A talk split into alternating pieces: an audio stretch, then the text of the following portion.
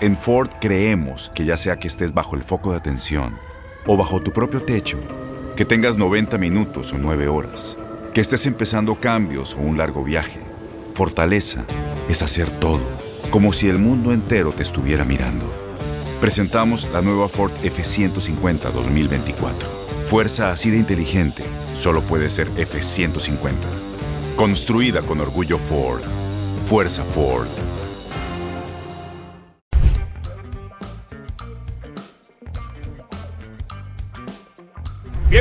Bienvenidos, esto es Amigos, podcast de TUDN, Henry, José Bicentenario y su servidor, con eh, pues eh, mucho tema, sí, no hay NFL, el béisbol de grandes ligas está en pretemporada, la NBA entrando ya a la segunda parte del calendario y pues eh, ya saldrán temas para platicar. Enrique, ¿cómo estás? Muy bien, Toño, Pepe, los saludo con mucho gusto. Siempre hay temas. Siempre, siempre. Eh, de hecho, en, en la NFL hay muchos movimientos eh, y en el béisbol de grandes ligas inició ya la pretemporada con las nuevas reglas. Y se ha visto reflejado esto en la duración de los partidos. Pero, pero cañón. Claro, claro. Cañón. Ya, ya, ya entraremos al detalle, pero por lo pronto los partidos del fin de semana duraron en promedio 2 horas 38 minutos. Te traigo un dato, Henry, que te va a encantar para, pues, digo, para ver si esto realmente está funcionando. De lo que pasó ayer, ayer lunes, esto lo grabamos en martes, lo que pasó ayer con los 16 juegos que se desarrollan. Fueron 16, Ajá. porque ya sabemos que hay equipos que se parten, ¿no? Y, y- y juegan en, en dos lados distintos, pero eh, es, es de llamar la atención, de llamar la atención. ¿Qué pasó, Pepillo? Todo. Ya no te vas a quejar. Ah, pues, ni transmitimos, ¿verdad? Esperemos, esperemos que haya un acuerdo. Eh, sí, sí, señor. Pero si, si llegamos a transmitir, ya no te vas a quejar de, puta, cómo duran estos juegos. No, ya no. La verdad, qué gustazo estar con ustedes, niños, y, y pues sí, y, bueno, estas reglas que ya, ya estaremos platicando con detalle, pues que bajen el tiempo de duración, porque si ya, ya los juegos no los bajaba uno de tres horas y media, más lo que se acumulaba después. Entonces, entonces siempre, siempre es muy bueno que, que los encuentros tengan, tengan mayor celeridad y también lo del aumento, ¿verdad? De- del salario promedio por la huelga del año anterior, que la temporada comenzó un poco tarde, pero sí redundó en un aumento para los peloteros. Sí, que por cierto, traes tus lentes anteriores, ¿no, Pepillo? Pues sí, la verdad es que soy un ¿Qué, qué verdadero- pasó con tus lentes de mafioso? Soy un verdadero idiota. Lo que pasa no, es que eh, eh, cu- cuando, llego a mi casa, que es la de ustedes, me, me pongo estos lentes que son muy ligeritos, pues, ¿no? Sí, son así Para- como que de Sí, alambrito, sí. ¿no? Este, Sí, ya, ya están bastante viejitos, creo que tienen más de 20 años, pero están bien a gusto. Es el baúl de hoy. Carajo. No, pero lo que sucede es de que, de que ya me puse a hacer unas cosas y luego ya para venirme a- acá a Televisa para grabar el podcast y cuando venía en pleno camino que me voy dando cuenta, pues sí me dejé los lentes. ¿En serio? Pero está bien, Un Pepillo. verdadero idiota, ¿no? Entonces, y ya había, ya había los otros lentes, ya los había limpiado y todo el rollo, pero total que ahora sí que la dinámica de salir y todo el rollo, ya a medio camino dije, ah, chinga, sí, me, me dejé los lentes viejos, pero pues bueno, ya. Está bien, porque los otros son más pesados, ¿o qué? No, no, los, los otros lentes me, me acomodan muy bien, pero, pero sí son un poco más, este, son un poquito más pesaditos. Entonces estos son más ligeros y como que eh, si les das en la madre no pasa nada. Además. Entonces, Sí. por eso los traigo nada más por olvido de los Pero los otros se, se oscurecen. y se- Ah, no, pues sí, ya ves cómo me cotorreaban allá en, en los enlaces con, con, eh, con, el, eh, con Esteban y, y todo esto. La, la clásica de lente oscuro, crudo seguro, ¿no? No, no, hasta eso que no, hasta eso que no, pues es que no andaba conmigo el Furby, entonces ¿Lo, extra- ¿Lo extrañas realmente, Pepillo? eh, extraño a mi querido Furby, además lo quiero mucho a, a Luisito, ¿no? Pero era, era mi compañero de correrías nocturnas. O sea, no es lo mismo Tame que el Furby, ¿no? La verdad. No, no, el Ah, Tame ok. también muy Ah, buena bueno. onda, ¿no? El Alfredito, la verdad, que, que tuvimos experiencia con él y buen tipo, buen, buen Buen, tipo, pero no era tu compañero de juerga. ¿Todavía no? Todavía no. Vamos a ver, todavía hay tiempo de que. Pepe lo eche a perder. ¿no? Exacto, exacto. Está, está agarrando Co- confianza. Como dicen por ahí, son los primeros escalones. Exacto, exacto, exacto. No, pero él también muy buena onda. Round de estudio. Así los rounds de sombra. A ver qué, qué, qué le gusta de, del octanaje, ¿no? De, de, de- de la sed peligrosa y todo. La sed peligrosa. Entonces, pues bueno, es- fue, todo se derivó de los lentes. Bueno, fue nada más un, un olvido de mi parte. Bueno, pues ya que estábamos con el tema de, del base, si quieres arrancamos con el base, ya después tomamos Sí. la NFL y otros deportes. Eh, el efecto cronómetro. Ayer, lunes, 16 juegos, Ajá. 15, 15 de 16 duraron menos de 3 horas. 15 de Muy bien. 16. El único que superó las 3 horas fue de 3 horas 5 minutos. Y hubo juegos de 2 horas 9 minutos, de 2 horas 11 minutos y de 2 horas 14 minutos. O sea, realmente sí está funcionando el cronómetro para los pitchers. Eh, bueno, y, es para los bateadores también, porque un, un bateador, si no se mete a tiempo a la caja, eh, pues también le marcan strike. Y así terminó un partido el otro día. Sí, el de Boston contra Atlanta, porque el bateador debe estar listo. Cuando quedan 8 segundos, ya debe estar listo. O sea, para la gente que no está familiarizada con esto, porque hay, hay muchos que nos preguntan en, en redes sociales, ¿qué onda? Ajá. Eh, si no hay gente en base, el pitcher tiene 15 segundos para lanzar. Correcto. Si hay gente en base, el pitcher tiene 20 segundos para lanzar. Y de hecho, eso es un ejemplo muy exagerado, pero estaba viendo, ayer alguien, alguien subió en, en Twitter y yo puse que me, me manifestaba como fan del cronómetro. Eh, un pitcher retiró media entrada en lo que en un juego de postemporada de Dodgers contra Cachorros era Pedro Báez, hizo un lanzamiento. Fíjate, media entrada. Un lanzamiento. Sí, sí, o sea, sí, el típico que va a lanzar y el bateador se sale de la caja. Y luego que va a lanzar y no que se baje el montículo y se acomode la gorra. Y va a lanzar y, y- y- y amaga con que va a tirar a segunda. O sea, todo eso, insisto, es, es- es exagerado, pero más o menos así ocurría y más en postemporada. Que por cierto, estas reglas llegaron para quedarse, aunque sea campaña regular y postemporada. Eh, no así la cuestión de los extra innings y del corredor en segunda y todo esto, solamente para campaña regular. Pero, eh, insisto, es exagerado, pero es una realidad. Y hay mucha gente que, pues, como que se quería meter al base y todo esto, pero decía, pues es que esto es de hueva, ¿no? Francamente. Francamente, ¿no? Y entonces para así, claro. pues sí dicen, pero es que hay, hay- hay gente que, bueno, es muy, digamos que romántica, ¿no? Eh, y, y dice, bueno, es que se le rompe la magia del béisbol y, y, este, y la estrategia. Y, pues sí, pero también te tienes que modernizar de alguna Está forma. muy bien, o está sea, muy está bien. sensacional. Y en el americano tienes un tiempo para sacar una jugada. Y en el básquet tienes 24 segundos para tirar. y, y- y eso de los 24 segundos cambió totalmente el básquet. y, y yo creo que esto para el base, pues a lo mejor les cuesta un poquito a los bateadores y a los pitchers actuales. Pero ya los que vengan de abajo ya, ya van a estar acostumbrados a ello. Sí, ya, ya- ya van a estar adaptados. Totalmente de acuerdo. A mí me encanta. A mí me encanta. Yo también tengo un- una medición curiosa, porque yo me meto este, a la regadera con mi teléfono, ¿no?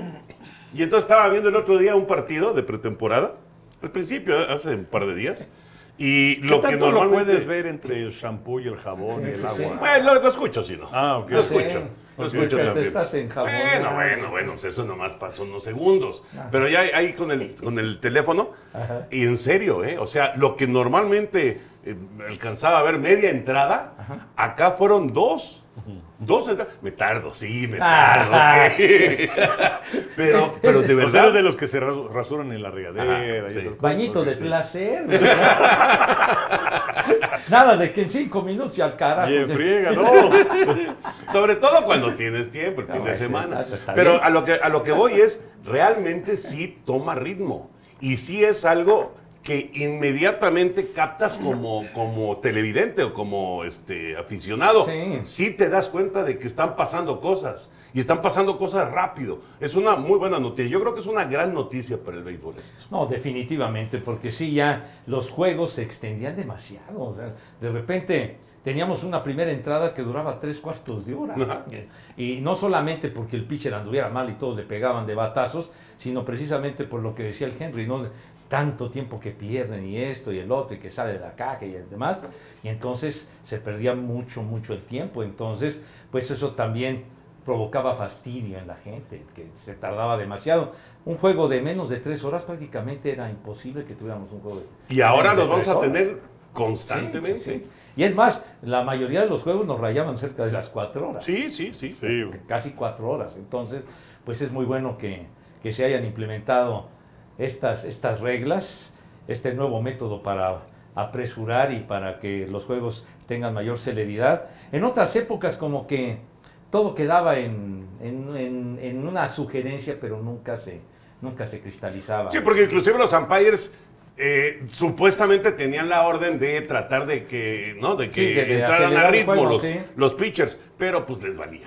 Esa es la verdad, les valía. Y ahora ahí está el cronómetro. Y el cronómetro en muchas transmisiones ahí se alcanza a apreciar. Y entonces te das cuenta de que eh, hay pitchers que en el- el- cuando faltan seis segundos ya lanzó. Y hay otros que faltando dos segundos es que lanza. O sea, sí como que a esos pitchers les está costando un poquito de trabajo, pero van entrando a, a ritmo. Otra cosa que he visto, eh, y, y- y sí he visto varios juegos, no completos, pero he visto varios juegos en esta temporada, casi no hay reviradas.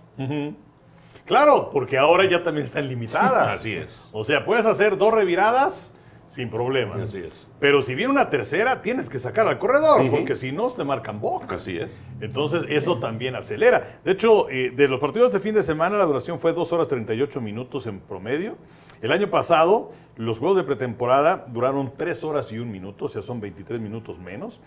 Eh, el partido más largo en esta pretemporada hasta ahora, 3 horas 6 minutos, que fue el promedio de los juegos de la temporada Fíjate. anterior de Grandes Y Ligas. ahora es el más largo, ¿no? Ahora es el más largo. El más corto hasta ahora en la pretemporada, 2 horas 7 minutos.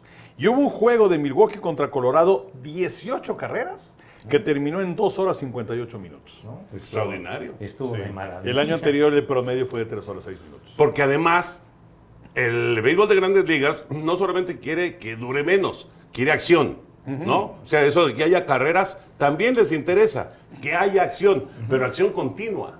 O sea, que haya carreraje, que haya batazos, que haya fildeo. Robos de base. Robos de base. Ah, bueno, las almohadillas grandes ahora, Las ¿no? más grandes, 3 pulgadas, aumentaron el, el tamaño de las colchonetas. Pero sí, yo, yo recuerdo en otras épocas que, digo, esto no era oficial ni mucho menos, pero determinados umpires, recuerdo a don Armando Rodríguez, umpire maravilloso, cubano que trabajó aquí en México, lo recuerdo sobre todo los años 60, los años 70, él se apuraba a los, a los bateadores y todo este rollo, y si no les marcaba, les marcaba bola al pitcher o strike al bateador. Pero, y bueno, él fue un umpire que, que después trabajó en, en la Liga Americana en los años 70, cuando los umpires vestían muy, muy elegantes, chiquititos. Sí, O sea, ¿cómo iban- no? iban con un saco, ¿De saco? rojo, ¿no? Ajá, ajá. O sea, todo con corbata, digo, imponente. Y además, don Armando Rodríguez era un tipo que, que varias veces me tocó verlo llegar, que llegábamos al estadio en los años 60, principios de los 70, llegar al Parque del Seguro Social muy temprano y llegaba él, pero impecablemente vestido, fumando su puro, y era un tipo de este tamaño, ¿no? Entonces, ahí si se le ponían al brinco, pues no, no se le Pues no ahogaban nos ampalló una vez. Estoy casi creo que seguro sí. que nos ampalló una un vez. umpire fantástico. Sí, sí, sí. Armando Sí. Rodríguez. Extraordinario. Pues yo creo que va muy bien esto, muy bien. No veo la forma en que esto pueda, digamos, caerse Que- que- que o fuera experimental. que se pueda. No, no, no, es- no, esto ya llegó para quedarse, No, como pero dice eh, Enrique. me- a lo que me refiero es de que se fuera a caer el asunto. No, no, no, de que, de que encontraran la forma los, eh, los eh, pitchers, los bateadores, Ajá. de alentar el tema. Yo creo que esto va a, a provocar que eh, la gente esté contenta porque, insisto, habrá acción, habrá, o sea, no le quitaron nada al béisbol, simplemente le dieron más ritmo, eso es todo. Sí, no, inclusive con esto de las formaciones especiales, pues se, se evitó que hubieran más imparables y todo esto, Sí, ¿no? es que también es algo que Sí, está es tratando grandes ligas que se dé. Y eh, me encontré el otro día un, un- se llama- en Twitter se llama Codify, que presentan datos muy interesantes. Por ejemplo, entre 1998 y 2009, ¿saben cuántos equipos batearon por abajo de 240 en cada una de esas temporadas? A ver. Cero. Wow. Ninguno. Wow. Pero a partir del 2010. 2010 1, 2011 2, 2012 5, igual que 2013, 2014 4, no hubo ninguno de 2015, 2016 y 17 1, 2018 8, 2019 4, 2020 11, 2021 12 y el año pasado hubo 14 equipos que batearon en conjunto para abajo de 240. Mira. Y esto tiene que ver con las formaciones Sin duda, sin duda. Sí, sí, por supuesto. Qué dato más revelador, ¿eh? Pero por supuesto. Qué bárbaro, es, es de llamar la atención y sí eh, tiene, vamos, tiene que adaptarse otra vez eh, la gente que maneja la cuestión defensiva, pues tienen que adaptarse otra vez para, para, para tratar de, de- de- de arreglar, pero con dos defensivos de un lado del cuadro y dos del otro lado Sí, del sí, cuadro, sí. ¿no? No, como, como era antes, ¿no? Que se juega el short cargado a la segunda base, Exactamente. cosas así, ¿no? Sí, sí. Pero después ya lo que veíamos era, era prácticamente una barrera de, de filiadores en el cuadro. Y no había nadie del otro lado. Exacto. Y Nadie. aprendieron a tocar la Y, pelota. bueno, porque nadie toca la pelota ya. Oye, y, y otra cosa interesante que me encontré es sobre el lanzamiento de 100 o más millas en grandes ligas. Que bueno, es una tendencia hacia arriba. 2019 hubo 1056 lanzamientos de 100 o más millas. 2020 no se cuenta porque fue una campaña reducida a 60 partidos. 2021 subió a 1829 Wow, lanzamientos. casi el doble. El año pasado, 3.368 lanzamientos de 100 millas o más. Caray. Ay, O sea, eh, eh, habla acerca de los pitchers que cada vez son más fuertes y que lanzan cada vez más eh, fuerte. ¿no? uf. Sí, no, Pero- Cada vez hay más serpentineros que tiran 100 Sí, no, no, o bueno. arriba de 100, ¿no? Y antes eso. era rarísimo. ¿Sabes también qué tiene que ver? Que ahora metes el brazo a fondo porque vas a trabajar nada más una entrada. Sí. O, en el caso de los abridores, igual vas con todo porque vas a trabajar cinco entradas Ajá. y normalmente vas para afuera. ¿no? Sí. Entonces, yo creo que también eso tiene un poquito que ver porque estás, no, no te estás administrando Claro. como en otras épocas se, se administraban los pitchers pensando en las nueve entradas. de, de- de que fueran pues la mayor parte del camino y si se podía todo, pues todo, ¿no? Pero pues ya como los relevistas como el Coster, ¿no? Que llega y raja, y te, Sí, sí, tira, sí. te tira lumbre y lo que tienen, pero y este pitcher, este jovencito mexicano Andrés que- Muñoz, de, de- de Seattle, qué bárbaro, tira durísimo, durísimo. tira lumbre. Sí, pues él, él tira, si, si- mientras sean rectas, siempre va a estar arriba de las 100 Sí, millas. sí, siempre. tira durísimo. No, bueno, pero más de 3.000 lanzamientos de, de 100 millas es una locura, la verdad. Pues qué, qué bien por el béisbol, me parece que es una, eh, una aportación importante que se está dando y pues no, no, no queda más que estar observando a ver cómo, cómo se van dando, sobre todo los... la- la- las duraciones de los partidos, ¿no? Que yo, yo ahora, antes como que no le pelabas mucho eso, y ahora continuamente estoy viendo a ver cuánto duró el juego y cuánto duró el juego, y la verdad que llevan muy buen ritmo. Oigan, Manny Machado, ¿qué les parece el contrato de 350 millones de dólares? 11 temporadas. Ajá. Pues Machado tenía un contrato a largo plazo, pero también tenía una cláusula de escape. Y él estaba buscando por tener justamente esa extensión y le dijo a los padres, pues si no me da la extensión, yo finalizo esta temporada, me convierto en agente libre y a ver de cómo nos toca. Y pues llegaron a, eh, y además diciendo adiós, era, eran cinco años que le quedarían de contrato y dejaba ir 150 millones de dólares. Eh, con esta extensión, pues son 11 años, 350 millones. Tuvo una temporada sensacional, más de 100 producidas el año pasado, 32 cuadrangulares, casi batió para 300. Y, y aunque el primero en llegar en esta nueva era de- del equipo de San Diego fue Eric Hosmer, eh, como primera gran contratación, pues puedo decir que la punta de lanza de esta época, en donde tienes ahora a Machado y tienes a Tatis y tienes a Juan Soto, eh, pues la verdad es que es, es una cosa muy interesante el hecho de que San Diego, que no invertía mucho, tiene, tiene ahora la tercera nómina más alta de grandes Sí. ligas. Y además dicen eh, que finalizando esta temporada, Shohei Otani se convierte en agente libre y que San Diego iría por él. Ah, mira. Y Otani tiene todo para buscar 500 millones de dólares en un contrato. Sí, y bueno, ya dijo Arti More- Moreno que va a tratar de retenerlo a como de lugar, pero A ver qué pasa, ¿no? Y ya dijo Trout, yo me bajo el sueldo, pero que no se vaya Otani. pero bueno, a ver en qué termina. Lo que sí, eh, ahorita que dijiste de Hosmer, Hosmer fue una decepción en San Diego. ¿eh? Sí, sí, Fue sí, una sí. decepción y bueno, ya, ya se fue. Sí, ahí quedó a deber, o sea, Sí. quedó lejos de sus épocas de gloria con, con los Reales de Kansas City. Yo recuerdo que cuando firmaron a, a Machado los padres, era 10 millones y 300, digo, 10 años y 300 millones, ¿no? Entonces ya, ya llegaron a este arreglo y pues lo, lo hizo muy bien porque eh, ya después de sus muy buenos años donde cobró fama con los, con los Orioles, fue a los Dodgers, si se acuerdan. No hizo Fue una decepción, fue una decepción. no, no, no, no, no. Sí. o sea, estuvo terrible, inclusive en la Serie Mundial contra Boston, ¿no? Ajá. Contra Boston, la verdad que va a deber, lo hizo. Y sin embargo logró ese contratazo con, con los padres de San Diego. Pero sí, la campaña anterior, pues estuvo cerca de ser el más valioso de la Liga Nacional. Bueno, y San Diego llega hasta la final de la Liga sí, Nacional, ¿no? sí, sí. Sí, bueno. A ver, a ver ¿qué, qué pasa con los padres que tienen una división muy complicada. El oeste de la Nacional es muy fuerte, muy fuerte, y vamos a ver hasta dónde pueden ir. Que por cierto, uno de sus pitchers estelares, Joe Musgrove, eh, pues va a estar fuera unas semanas porque estaba en el gimnasio y se fracturó el dedo gordo de un pie. Haciendo, se le cayó una pesa. ¿o qué? No sé, no sé exactamente, no sé exactamente, pero bueno, va a estar fuera. Como Gavin Lux de los Dodgers. No, ese sí es durísimo. Sí, sí, ligamento cruzado. Porque anterior. perdiste a Trey Turner. Trey Turner se te fue. Sí, sí, sí. Y ahora tu shortstop titular por fin tenía chance Locke de ser titular. Y Y todo el año fuera. todo, todo el Y, año. y este muchacho iba muy bien. El, el año pasado fue el mejor de triples en la Liga Nacional. Y, ad- y además es un, un chavo rápido, cumplidor. Y, y de qué manera se lesionó en, en lo de la rodilla, ¿no? Esquivando un, un lanzamiento. Y se le atoró la pierna y ahí, y ahí quedó. Va a ser una baja muy sensible porque pues ya desde el año pasado habían perdido a Corey Seager, que se fue a Texas. Sí, sí, bueno, es, es un golpe duro para los Dodgers. Sí. Eh, hablando de perder, Alejandro Kirk se pierde el Clásico Mundial.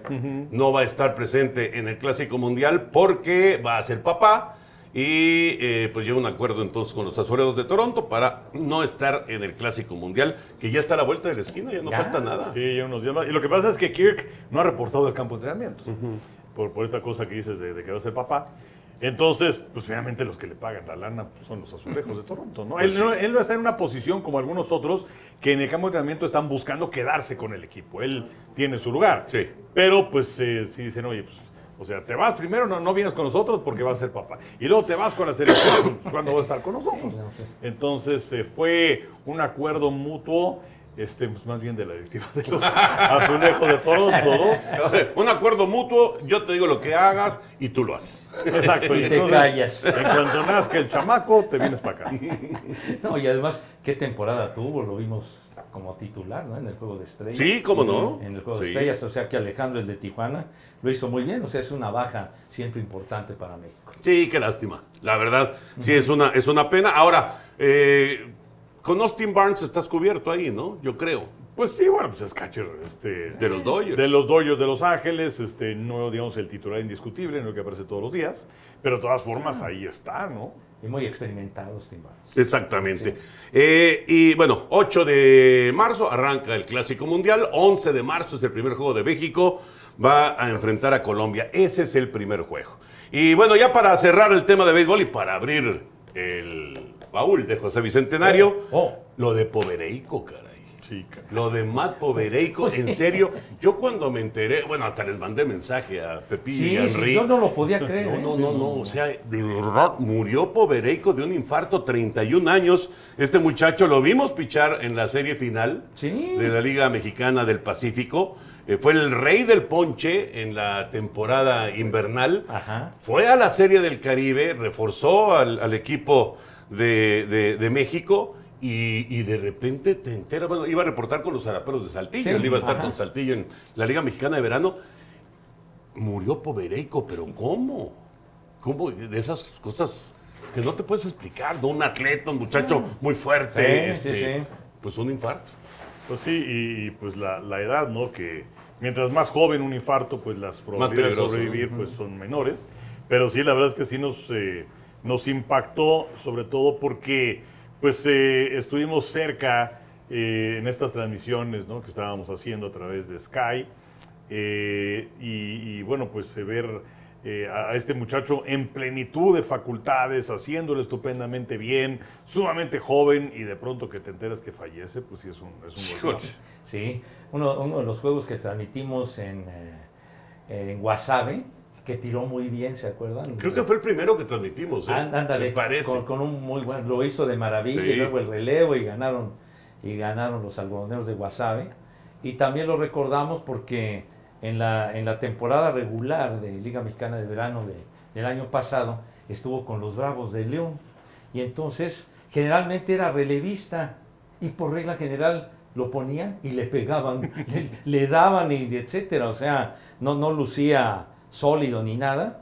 Y sin embargo, después, lo que decías, Toño, la temporada que tuvo en el Pacífico. fue- Buenísima. hombre, estuvo Buenísima. De maravilla y ya como abridor. Pues descanse en paz. Matt Podereico, la verdad sí fue, fue impactante la noticia. A ver, Pepillo, estoy ahí observando que traes. ¿Qué? Mira, es- este, Chávez ahora boceador. ¿Qué pasó, chava? ¿Qué nos vas a vender o qué? No, no, no. Es que, digo, de, de mi onda rock and rollera, me, me encontré un, el, el- el Rolling Stone, que es una. Pues un, grupo? No, no, bueno, pues sí.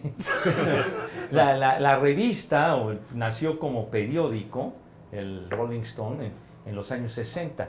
En 1967 nació en Estados Unidos, en, en San Francisco. Y pues bueno, yo, yo no recuerdo ya después este, que, que lo vendieran a- abiertamente en México, no lo recuerdo. Pero sí, ya cuando lo, cuando lo ubiqué, etcétera, porque había habían revistas de, de- de rock and roll y todo esto, eh, mexicanas como, como el pop y México Canta y todo esto, revistas que yo ya, ya he traído aquí en alguna ocasión. ¿Esa- ¿Esas sí las sabrías y sí las leías o como los discos? No, no, sí es así, es así. la- Ok. Ya las traje en una ocasión, señor. No, Román. yo sé, Pepillo, ya hemos visto algo, y pero- Entonces, este, pero cuando empecé ya a ver, eh, digamos, físicamente que, que llegaba el, el Rolling Stone, eh, lo empecé a comprar a, par- en- a partir del 78, entonces encontré unos ejemplares de 1978, entonces los quiero mostrar porque así, así, así se editaba el, el periódico, así, así era el, el Rolling Stone. Ah, pues como si fuera el Sporting News, ¿no? Sí, así, así. Más o menos. Y además aquí hasta tiene el precio, 29.50 costaba. De Ajá. aquella en- época. de aquella época, 1978. Y era padrísimo porque, pues, eh, de- de- eh, enfocada a toda la cuestión de música y los discos, etcétera, Ujú. que como después con el tiempo fue derivando en cosas de, de política y cosas de ese tipo, ¿no? Este, Independientemente este de la música. ejemplar que es de 5 de octubre de 78, Ujú. eh, el hombre detrás de los Bee Gees. Ándale, pues sí. Luego, este, The Who, ¿por qué ya no lo hacen en, en gira? O sea, me imagino que dejaron de hacer tours y todo esto, ¿no? Pues es que murió Kid Moon, su baterista. No, pues entonces ya no se podía. este, pero bueno, tampoco se llevaban a alguien, ¿no? Sí. No, y sí huele a periódico viejo. No, pues está, no, pues está bien. Mira, unos... Yo también estoy viejo, bueno, pues no, No, manches. Pues no, pero sí. Mira, No, por eso. eh, Este es un de, de los de Estados Unidos. Cigarro real o Sí. real. Ajá. No, pues sí. O sea, la, la publicidad de los cigarros, aquí siempre, la contraportada siempre anunciaban cigarros. Winston. Aquí Winston. Sí. Entonces, Oye, ah, Pepillo, ¿y quién es ella? ella es Linda Ronstadt. Linda. Ay, el otro día vi una foto de Linda Wow. Ronstadt Vean. en la actualidad No, no. y ya se nos vienen los años encima. No, ¿Sí? pero, pero además ha estado enferma. Sí. Ha estado enferma, Oye, lamentablemente. guapísima, no manches. Linda Ronstadt. ¿Ella Cantaba- que era cantante? cantaba bien bonito Linda Ronstadt y, es, y lamentablemente eh, tiene, me parece que eh, Parkinson. Entonces, Mm. recientemente ingresó al Salón de la Fama del Rock and Roll y no, y no fue a la, a la ceremonia precisamente porque ha estado bastante enferma, lamentablemente, ¿no? La Linda Ronstadt. Este, este es de 1979, uno de mis idolazos, Neil Young, el canadiense. Aquí está. Pero bueno, así era, la, así era, el, así era el periódico, pues, ¿no? Oye, aquí está. ¿Por qué? ¿Y ese Sí. qué es como revista o qué? Es que Esto ya cambió. ¿o cómo fue este es el Rolling Stone de México. Y cómo, cómo cambió, lo quise traer, cómo cambió a una revista de este corte. Sí, que esto es más como. de- decíamos, uno parece Sporting News, el otro parece Sporting Illustrated. Sí, ¿no? sí, sí. Pero mira, dice, ah, las 100 mejores series de televisión de todos los tiempos. Este, este número es de 2016, este Ah, número. más o menos actual. Ajá. Pero, pero sí quería mostrarles que después de periódico, en 1981, cambió a este formato. Más chiquito. Más chiquito. Ahí trae a Po- a The Police, ¿no? En la. Y en ya, la ya, no, ya no tipo así, tipo periódico, sino más, más tipo revista, pues, ¿no? Ajá. Cómo, cómo fue evolucionando este de 1979. Y bueno, Las 100 mejores series de televisión de todos Ah, los tiempos. el mero fuerte del caballero, de mi querido Henry. Número uno. No, Los pero o- no, no, no, no, digas número uno, es desde del 100 para atrás. Chala, de 100 para atrás. Digo, no, no nos te vamos a que- tardar, ¿no? Bueno, bueno, vete del 10 para el 1. Ah, bueno. Del 10 para el 1. Aquí está, Ajá, me 1979, cuando se hizo famosa Blondie, ¿se acuerdan? Sí. El, el Harold Glass. Es eh, Debbie Harry, ¿no? Su nombre. Debe- Débora Harry, exactamente. ¿A poco no estaba, estaba bien guapa? A ver, a ver, a ver, a ver. A ver. Ah, no. Pues cómo no. Oye, me, re- recordaste a nuestro compañero Armando Centeno. Ya nomás, chiquitín, te decía, digo. Buenas tardes. Good afternoon. Ya, ya tiene más de 70 años. Sí, sí, sí. Pero esta foto es, este ejemplar es del 28 de junio del 79, cuando, cuando cobró una fama tremenda con el, con el, el, el disco, me parece que se llamaba Harold Glass, una cosa así. O la canción Corazón de Cristal se llamaba Corazón la de canción. Cristal. Corazón La- de la cristal. can- Parallel Line se llamaba el, el disco, me acuerdo, ya. Pero de ahí se encumbró a la fama. Y creo que todavía, todavía sigue cantando.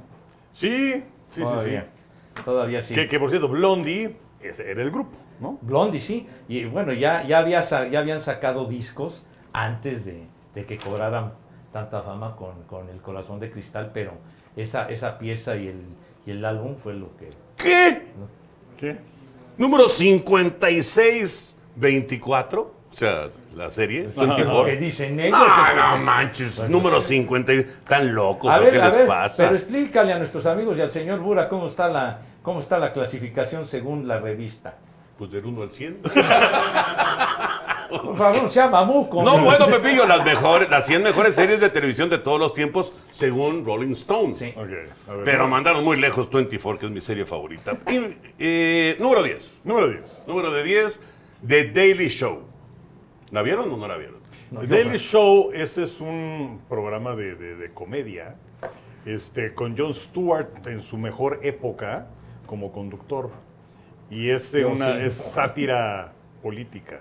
Ok. Ver. Stewart, correcto. ¿La- ¿Lo has visto, al, al, digamos, Poco, constante? últimamente lo hizo Trevor Noah eh, y creo que lo, lo hacía bastante bien. ¿Sí? Y, Steve- y de ahí salieron Stephen Colbert, de ahí salió Steve Carell, o sea, una, una buena, buena serie. Buena camada. Ajá. Número 9, All in the Family. No sé cuál es. Bueno, ese era un programa eh, muy importante en los años 70, que también era de, de- de sátira y era de crítica política, eh, y salía, eh, el señor O'Connor se apellidaba, eh, que era el principal, y ahí salía el hijo de Carl Reiner. Fue una serie muy importante CBS. en Oye, pero, 70s. pero este O'Connor hacía comentarios muy fuertes, ¿eh? Sí, Muy fuertes. No, no, esto no lo puedo decir yo. Inglaterra es un país de... Así decía el caballero. Pues, no manches.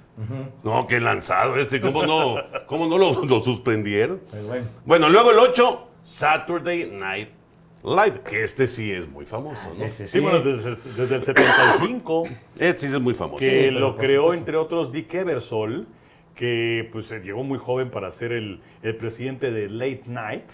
Y en aquella época, eh, el, el Tonight Show de, de Johnny Carson eh, repetían programas los, los sábados en la noche. Y entonces dijeron, bueno, pues vamos a dejar de repetir esos programas. Y hacemos algo en Y vivo. vamos a meter algo, ajá. Y bueno, de ahí salieron Jim Belushi, Dan Aykroyd. Pero además siempre tenían invitado, ¿no? sí, todas las semanas tienen un invitado. Y, Exacto. y rock and rolleros y, Y, y también tienen un invitado, digamos, que es el host, y tienen a un grupo musical. Y salió Joe Pisco, pues salió Eddie Murphy. Ese el Jim Wilder era de ahí. Gene Wilder, no. No, no, él no salía ahí. No, no, no. Luego, la número 7. Pero su, su esposa sí. Este. Ay, caray. eh, bueno, su esposa salía ahí. Número 7, esta les va a gustar. Dimensión. desconocida. Ah, qué- de qué Twilight joya, Zone. Qué joya. De sí, Rod. Serling. Sí, de sí, sí. 1959 1964. Sí, sí, Blanco sí, sí, y sí. negro, qué maravilla. Era en blanco y negro, claro. Blanco y negro y de media hora. Sí. Que luego hicieron otra versión más o menos Ajá. que se llamaba Galería Nocturna. Ah, sí. o sea, Sí, esa aquí se transmitía en el canal 5, sí, Sí. señor. Número 6. Porque si no, nos estamos alargando. Sí, sí, sí. Número 6. Los Simpsons. Bueno, esa serie lleva años y años. Desde y años y 1989, años. Henry. Desde el 89. Yo no he visto nunca un capítulo completo. Perdón, pero pues nunca lo he visto Yo he completo. llegado a ver capítulos por, porque a mi hijo le gustan y coincidía yo con él. Y me tocó ver un capítulo que sale John Neymar, Ah, precisamente. sí, sí, sí, sí. Vi, algún sí pedacito to- de ese. Me tocó verlo. Es una buena serie. Sí. Número 5. Seinfeld. Que es la serie de, de- que no tiene ninguna historia, ¿verdad? Bueno, decía Seinfeld, de- de- o decían algunos, The Show About Nothing. Ajá. No, pero la verdad es Muy que divertido. Es muy, muy divertida Es que lo- serie. con los grandiosos personajes. Claro. Grandiosos personajes, no solamente Seinfeld, sino el, el que, el que trabaja luego con Steinbrenner, ¿cómo se llama? George. George Costanza. trabaja con est- en la oficina de los Yankees, trabaja. Y luego el otro, el grandote que estaba loquísimo. Sí, sí, sí, sí. Y la chava también, muy buenos personajes. La número cuatro, Mad Men. Fíjate, Mad Men. ¿La viste? Eh, Pedazos nada más con John Yo Hamm, nunca, ¿eh? Yo y nunca. que pues es No, de, no, eso sí. de una, una, una agencia de publicidad de los años 60. Muy buena. Número 3, Breaking Bad. Esta me la recomendó muchísimo Guillermo Arriaga hasta que finalmente la vi. Y es un clásico, sin duda, pero no terminó de emocionarme. No, no, no, es, no es mi tipo de, de- No es tu hit, series. pues. No es mi tipo de series, aunque la vi completa. Esa Pero eh, eh, ¿te acuerdas que el, el- el capítulo de la mosca, ¿no? Que no pasa nada. Exacto, exactamente. Eh, fue, fue mi serie de la pandemia. Ajá. Este, y, y Miguel Ángel Briseño me la recomendaba siempre, siempre, siempre, hasta que finalmente la vi. Sí, sí siento que tuviera una temporada de más, Sí. pero muy buena. Muy buena, sí, Muy pero eh, no, no, no mi hit. Mi hit es estilo 24. Ajá. Luego, esta no sé, The Wire. Esa sí no la he visto. The Wire, Dios. y es la número 2. La número 2, del 2002 al 2008. Y la número 1, Los Sopranos.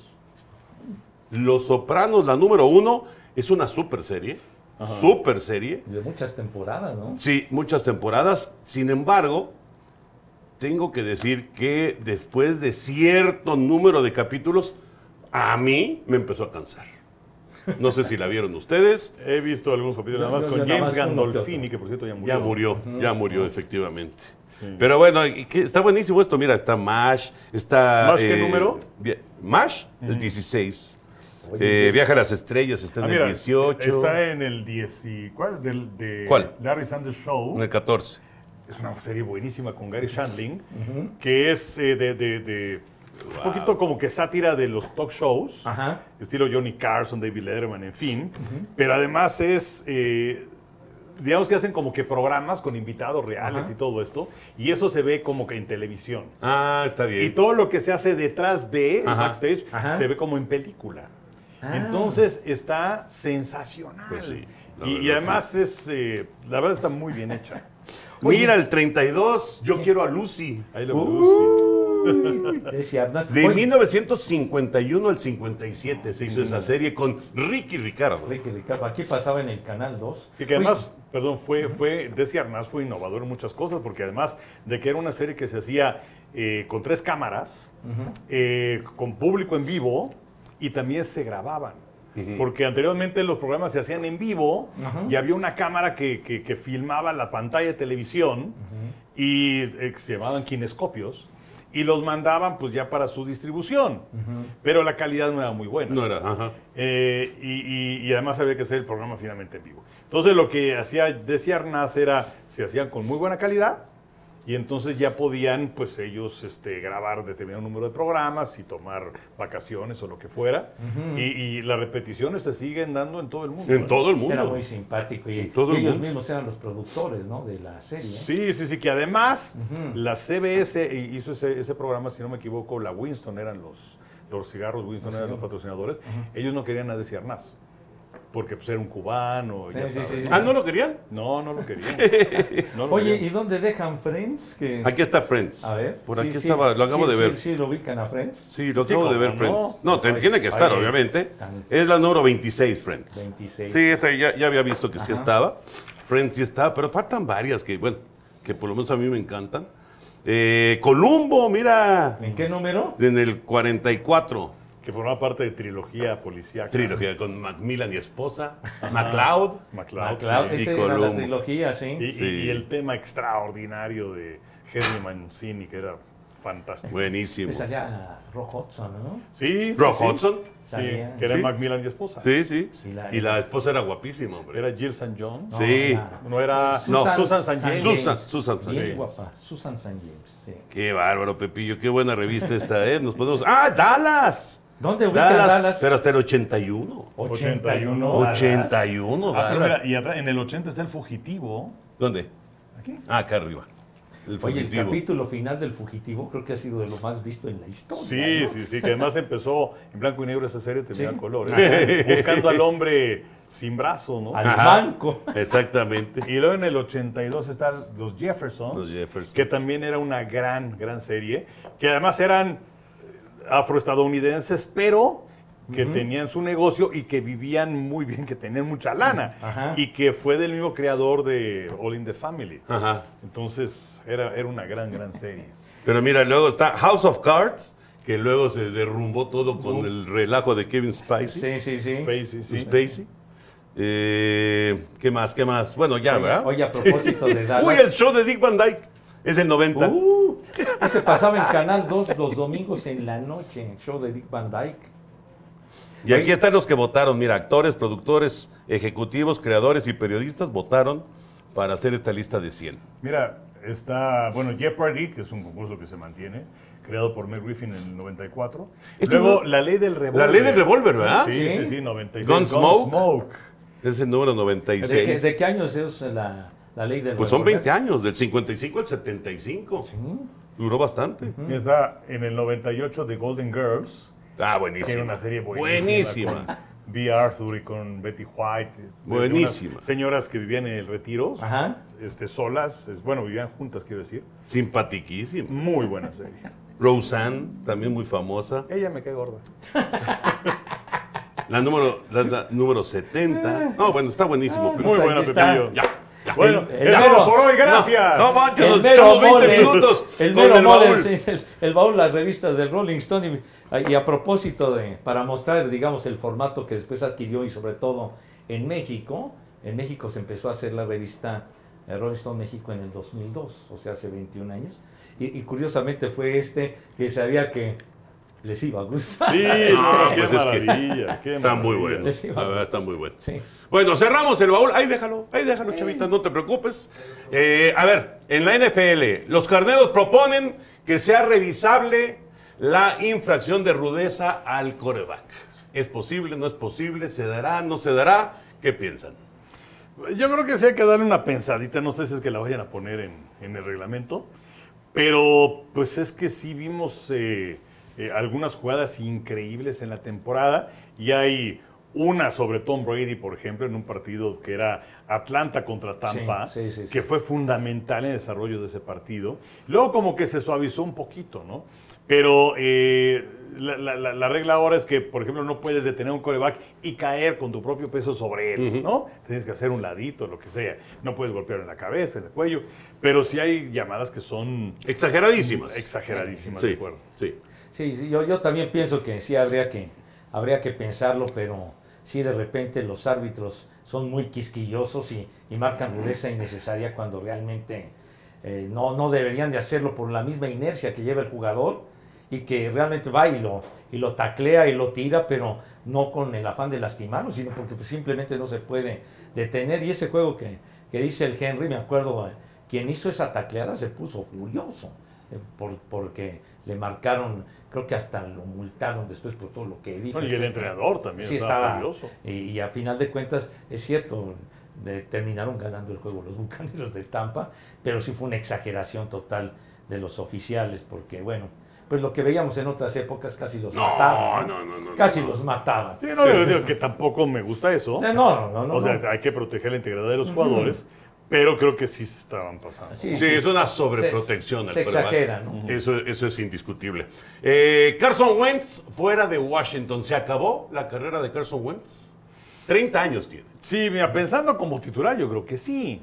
O sea, estaba en Filadelfia, gran temporada, pintaba para ser más valioso, se lesiona la rodilla contra Carneros, eh, aparece Nick Foles, los lleva a ser campeones, pero para el siguiente año de cualquier forma vamos a darle chance a Carson Wentz. No fue el mismo. Eh, vamos a cambiarlo a Indianápolis, donde estaba Frank Reich, que había sido su coordinador ofensivo en Filadelfia, a ver si lo puede componer. No sucedió. Bueno, que se vaya a Washington. En Washington con eh, Ron Rivera, las cosas tampoco funcionaron ahí, terminaron por sentarlo. Ahora le van a dar la oportunidad a Sam Howell para que sea titular. Con Eric Bieniemy ahora como coordinador ofensivo del equipo de Washington, que corta el cordón umbilical con Kansas City. Y pues yo creo que si consigue chamba, pues será como suplente, pero yo no lo veo como titular en ningún equipo. No, yo tampoco. La verdad que eh, lo llevaron ah, de una manera muy importante a, a los comandantes de Washington y decepcionó desde el arranque. Porque eh, luego, luego se lesionó, entró este niño Heineke y al final este, este chavo Howell que, Ah, que el- Howard, ¿no? Howell. Howell, Howell. Sam que lo Howell. vimos, lo vimos en su primera apertura en el juego último de la temporada y le ganaron bien a los vaqueros de Dallas. Sí. Así terminó la, la campaña, por eso Ron Rivera ya dijo que cuando arranquen la- el, el campo de entrenamiento, él va a ser el, el número uno. Y que por cierto, Heineke fue el que le dijo, no denle chance a mí. denle chance y pues la verdad lo hizo Sí, porque bastante iba a iniciar Heineken ese partido. Sí, sí, sí. Pero sí, yo, yo realmente Carson Wentz no lo veo como titular en ningún lado. En Y, y- y mira que hay una buena cantidad de equipos Ajá. que necesitan coreback, Ajá. que les surge coreback. Y sin embargo, parece que Wentz no es una, Y además es una un solución. que gana mucho dinero. Sí, bueno, seguramente Sí. tendrá que ser una cosa totalmente distinta Ajá. en cuanto al, al contrato que, que logre firmar ¿no? en, en algún momento. Y una más, antes de, de cerrar ya con la NFL. Chicago, los Osos, ¿deben cambiar su primera selección global o no? ¿Deben de cambiarla o no? Yo creo que no. O sea, es un equipo que está en pleno proceso de formación. Pero no va por un coreback, ¿estás de acuerdo? No, no, no, no. O sea, se ha dicho que si cambian a Justin Fields, Ajá. no lo creo. Eh, pero no, o sea, es un equipo que necesita armas, necesita jugadores, necesita reforzarse. Pero si cambias eh, tu primera selección global, a lo mejor agarras este, Sí, o dos o tres, ¿no? dos o tres Tendría que ser algo muy ventajoso para ellos. ¿no? No, bueno, seguro. O seguro. sea, en caso de... en o sea, yo, entiendo lo que dice Enrique. Sí, sí necesita muchas, muchas armas, ¿no? Pero a lo mejor te puedes hacer de más jugadores de mucho talento sin tener esa primera selección global. Puede ser. No sé, no sé, a ver, a ver qué decide la gente de Chicago. Está interesante, ¿eh? Claro. Está muy interesante. No, no es común que se cambie la primera selección de todo el reclutamiento, pero tampoco es, eh, es- es, eh, así muy normal que el primero que le toque no esté pensando en un coreback. Sí, no, en, en este caso no tienen que ir por un coreback de ninguna forma. El que tienen además es muy bueno acarreando el balón. Sí, yo falta que lo veamos realmente pasando el balón. Sí, sí, sí. Sí. Pero yo, yo creo que sí es un jugador para que se queden. Sí. Justin Fields. eh, y, y el que pinta para ser el número uno de los quarterbacks es Bryce Young, ¿no? Sí. Eh, entonces, a ver, a ver qué equipo decide llevárselo. Oye, y, y sobre los quarterbacks, eh, Aaron Rodgers ya salió de ese retiro de obscuridad. Ya, ya salió. No sabemos si encontró la luz en la De la oscuridad. penumbra. Eh, No ha dicho nada. No, por lo pronto, hoy martes que estamos grabando, eh, dice el gerente general de los empacadores de Green Bay que pues eh, la comunicación ha sido nula. Entonces, pues eh, veto a saber, pero que ellos este, en este momento, al menos de manera pública, no están comprometidos a decir, fulano de tal es mi coreback número uno. Entonces, a ver qué decide Aaron Rodgers. Y luego, algo que también me llama la atención con los Raiders, es que Josh McDaniels dice que están buscando un coreback para largo plazo. Eh, y, y muchos ven, inclusive vemos, a Jimmy Garapolo con los Raiders, pero tiene 31 años. Sí, no está. Ahora, Garapolo podía estar ahí 6, 7 años, ¿no? Aunque ya está medio tocadón. Pero bueno, a ver finalmente con quién se queda. Pues sí, pero la lógica, si es lo que dice McDaniels, es ir por un novato, ¿no? Esa sería la, la lógica y, y muchos hablan, eh, eh, eh, John, como dices, es, es, eh, digamos, el primero que se piensa que va a salir, pero muchos están pensando en Stroud. En, ¿Qué es? CJ, ¿no? CJ Stroud. Es el que dicen que está listo para ser jugador de la NFL, que no necesita, digamos, de, de un desarrollo de un año antes de, de llegar a O ser sea, que pudiera, que pudiera tener impacto inmediato. Inmediato, el- sí. El chavo. Sí. Y si a los Raiders les hace falta. Ah, les no, hace bueno. falta un coreback. y algunas otras cosas. Vamos, sí, sí, sí. ¿Quién, quién te puede garantizar que siendo eh, coreback con potencial en el colegial la vas a hacer en la NFL? Sí, nadie. Por ejemplo, Atlanta se acaba de deshacer de Marcus Mariota. Eh, por cuestiones de todo, pues al leer todo eso se van a ahorrar 12 millones en el tope para el 2023, que por cierto, antes de la negociación tenían 56 millones libres en su tope salarial para gastar, a veces se refuerzan bien. Pero sobre esto de, de los corebacks que eh, llegan con cartas credenciales importantes, todo eso, saqué una lista de los que fueron tomados en la primera ronda desde el 2010 a la fecha. Ajá.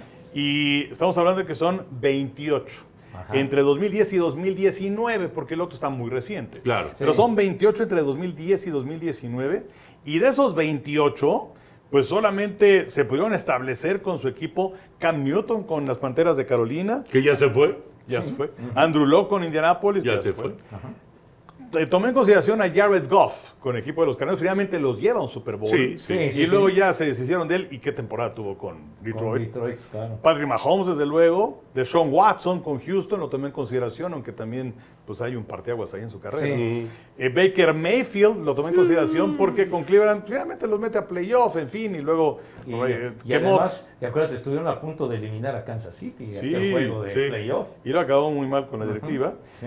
Desde luego Josh Allen con Buffalo, Kyler Murray con Arizona, que yo creo que ha quedado de ver mucho, y también Daniel Jones con los Gigantes, que yo creo que se va a quedar con ellos. Pero son muchos los que se han quedado en el camino. O sea, está Sam Bradford de los Carneros de San Luis, está Tim Tebow de los Broncos de Denver, Jake Locker con Tennessee, Blaine Gabbert con Jacksonville, Christian Ponder con Minnesota, Robert Griffin con Washington, Ryan Tannehill, no, no lo tomé en cuenta porque no hizo viejos, eh, huesos viejos en Miami. En Miami, Sí. Claro. está con Tennessee. Brandon Whedon con Cleveland, EJ Manuel con Buffalo, Sí. Blake Bortles con Jacksonville, Johnny Manziel con Cleveland, Davis Water con Minnesota, James Winston con Tampa, Marcus Mariota con Tennessee. Ellos fueron uno y dos en el draft. Sí. Eh, del 2016, 1 y 2 fueron Jared Goff y Carson Wentz. 2017, Mitch Trubisky, Patrick Mahomes y Deshaun Watson. 2018, Baker Mayfield con Cleveland. Sam Darnold con los Jets. Josh Allen con Buffalo. Josh Rosen con Arizona. 2019, Kyler Murray con Arizona. Daniel Jones con Gigantes. Y Dwayne Haskins con Washington. ¿Cuánto? Bueno, ese, ese muchacho ya está. sí. Ya- ya hasta murió. falleció. Ya murió. Pero ¿cuánta, cuántas, eh, eh, cuántas aparentes figuras Sí. que deben llegar e impactar en la NFL? Nada. Nada. De ¿no? nada. ¿Se acuerdan de ese Johnny Manziel? El Johnny Football que le decía, Ajá. que se suponía que iba Bueno, a ser ¿y Tim Tebow. Hombre. ¿Terminó jugando béisbol? Sí, bueno, pero también metió a los Broncos una postemporada y venciendo a los aceros, ¿se Al acuerdan? principio de su carrera. Sí, Ajá, que fue el- exactamente. aquel juego de tiempo extra. Y en la primera jugada el pase que fue de 80 yardas. ¿no? Y se acabó la historia. Y se acabó Tim Tebow. Sí, se acabó Tim Tebow. Y ahora que decías, mi Henry, lo de, lo de Trubisky, Chicago pudo haber escogido a, a Mahomes. Sí, claro. Sí, porque No Trubisky le fue... recuerdes eso a los aficionados de Chicago, Pepi. Trubisky fue la segunda selección total de ese draft. Wow. Y eh, Kansas City se movió porque ellos estaban más atrás. Y con la selección número 10 tomaron a Mahomes. Y con la 12, Houston tomó a Deshaun Watson. ¿no? Qué bárbaro. Prefirieron a. Trubisky. Y Trubisky, ¿dónde anda, verdad? Pues anda de, no, de no, suplente no. con Pittsburgh. Pero bueno. Bueno, pues ya vamos a despedirnos. Chava está como inquieto. ¿Qué te Sí. pasa, Chava? ¿Ya quieres que nos vayamos? No, es que. Ah, ¿traes otro baúl? No, no precisamente. El primer baúl. baúl nos llevamos media hora. ¿eh? No, ¿Cuánto no, llevamos de preci- tiempo, chavo? No, Ah, no, no, es que. No es precisamente un baúl, pero traje una, unos, unos, unos panecitos para aquí, para, para ¡Ah! los compañeros. Ah, Pepillo. Unos panes de lote que están bien buenos. Ah, fue por la reclamación de la semana pasada. Sí, aquí está para, para todos. ¿verdad? ¿Vas a sacar más? No, no, no. Unas, servilletitas. ¿verdad? Pan de elote. Uy, habla Agustín. ¿Quieren escuchar a Agustín? A ver. A ver, a ver. A ver. Sí, Agustín, ¿cómo estás? Muy bien, Toño, espero que no estén grabando. Pues sí, estamos grabando. Entonces, un saludo para todos y ahí luego me pasan las placas de sus coches para la acreditación del estadio. Ay, Ay, muy bien, eso sí. Ah, eso sí me vientos, gustó. vientos, vientos. Eso me gustó, Agus. ¿No tienes alguna información de los diablos, por cierto? Sí, tengo información de los diablos. Este, esperamos contar con los tres amigos en algunas transmisiones. Ah, no, pues eso sí. Yo, yo creo que sí, últimamente tenemos mucho tiempo libre. Bastante. Enrique, Enrique, tenemos programado ya en cada juego contra los Pericos de Puebla, es chiste local. Un chiste local que te tiene programado contra todos los, contra los pericos de Puebla. Ah, pues ya sabes. eh, ¡Ah! Que, que nos corrió. Sí, un saludo para el Chato López que nos corrió a Pepe Segarra y a mí. Ah, ya entendí. Ya ya. entendí. Yo, yo, yo, no había agarrado la, la onda, pero bueno. Sí, sí, ya, yo, yo sí agarré la. Muy bien, Agus. Abrazo. Los dejo, los dejo trabajar y nos vemos pronto por acá. Hola, amigo. Bye. Ay. Saludos, Saludos. Oye, Agustín. ¿Qué Agustín. pasó, Enrique? Oye, este, promociona el, el- el Museo de los Diablos, por favor, que vale mucho la pena. Ah, Alfredo pues sí, Hart. por favor, dense una vuelta en el Museo Diablos, aquí en el estadio Alfredo Hart. La verdad es que se la van a pasar de maravilla. Vamos a tener ya algunas nuevas piezas, algunas nuevas obras. Va- va- ¿Van a exhibir a Pepe? No, no, no, no. Le- hay algunas de las antiguallas que ha Oye, oye, chicharros, hombre, ya. Es tu suegro, güey. No, Vas, no, no, no. vas a ver, estás caminando en el alambre, güero. Ya le mandamos poner aquí su, su refrigerador para que tenga las, las frías y no se Ah, yo pensé. Yo, yo pensé otra cosa, guardar- coño. Coño, me van a mandar un frigorífico Para la meme. para conservarme joven, qué poca. No, ya, ya mejor me voy. Agus, abrazo. Abrazo y al rato me pasan su información. Por favor. Ahí te va. Ay, amigo. Bye. Bye, bye. Ay. Venga. Te van a meter en el refri, Pepillo. Ay, Quieren liquidarme estos hojaldras. No, no, no, al contrario. Queremos que te conserves muy bien. Ay, Pepillo. Qué bárbaro. Bueno, y ahora que salió el tema este del museo y, y ahora que salió lo del Salón de la Fama del Fútbol, eh, con nuevas, nuevas figuras como eh, José Alvesague, como Quirarte, el Cuau, Rafa Oye, Márquez. el Chololo Díaz. El Chololo Díaz. jugador. eh, bueno, está Totti, está Ancelotti. eh, Son, son Rivaldo, 18 en Kaká. total. Exacto, y bueno, eh, don Emilio Azcárraga Milmo, eh, y bueno, que también, digamos, se combinó con los premios Divest. Ya sé que todo esto es de fútbol, pero bueno, es que me Ahora, acordé. nada más explícame una cosa. Ajá. Estos señores de Dives son más estúpidos. Ah, yo pensé que me ibas a decir, ¿a dónde vas? de este tema. No, no, no, nada decirte. ¿Cómo es posible que el nacazo, corrientazo, el portero este de Argentina, Dibu Martínez. Martínez, este güey, sea el mejor portero y en el once ideal está Courtois? Porque votan personas distintas. Son votaciones distintas. Pu- Pues son estupideces distintas. No, pues es que es una votación distinta. No, no, no, no. Es no, como no, si. Es absurdo, es No, ridículo. no, no, no. No, claro. No es Chava. contradictorio, señor. Chava, nuestros compañeros camarógrafos y Pepillo votaron por el mejor arquero. Y ellos decidieron al Dibu. Tú y yo, y quien tú quieras más, votamos para el once ideal. Y nosotros pensamos que era Courtois el número uno. Oye, Yo creo que esa es la todos diferencia. debían votar. O sea, Bueno. Henry, ya, es, quiere- ya quieres No. aplicar tu criterio solamente. es que es una verdadera estupidez. ¿Pero por qué? O sea, ¿cómo eh, tu mejor portero no está en el once ideal? Pero es que so- votaron gente No, no, no, no, no, no, no importa. Es una estupidez. No. Es una estupidez. No, porque lo que piensa una persona, a lo mejor no Son piensa- unos estúpidos los ¡Oh, que la canción! Ya. Oye, es que la verdad, el, el mejor portero debería de estar en el Pepillo, es que no, no, son, no son las mismas personas las que votaron. Y además, este acaso tuvo el, el mundial y ya. Sí. Y el otro fue todo el año y además la Champions. todo. O sea, son unos estúpidos. Bueno, está bien, pues. sí. Ok. Ah, bueno. Ya, ¿para, para qué sacas temas de fútbol? No, no, no. ¡Me es que enojo! ¡Ay, ca- coño! el tema era Al decir Salón de la Fama, ¿cuál es el primero que les viene a la mente? El primer Salón de la Fama que les viene a la mente. Pues eh, en mi caso, el de, el de Canton, Ohio. De la Pero no lo conoces. No, no, no lo conozco. Pero y bueno. que conozcas. A ver, espérame. Y que conozcas. Pues fíjate que conozco muy pocos. Digo, conozco el Salón de la Fama de los Diablos, ahora que estaba Agustín. Sí, sí. Ahí, el de, el de los de, de- de- de Monterrey, lo conocimos en la Hora Negra, bueno, en mi caso.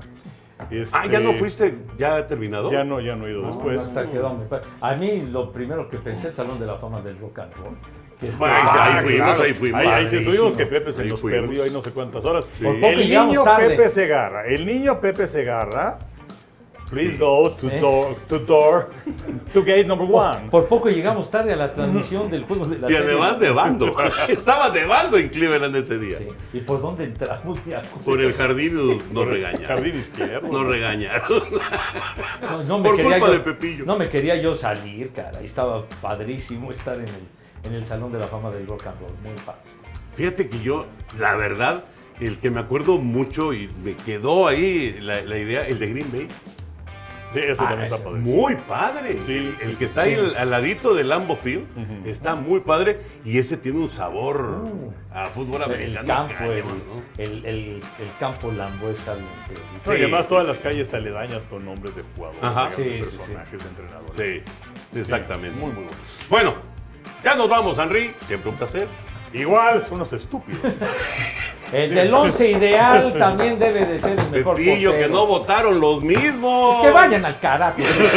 No, es que son, son personas No, distintas. que, que esos güeyes se van al carajo igual que el Martínez ese. Es un barbaján el güey. Un naco. Adiós. Adiós, niños.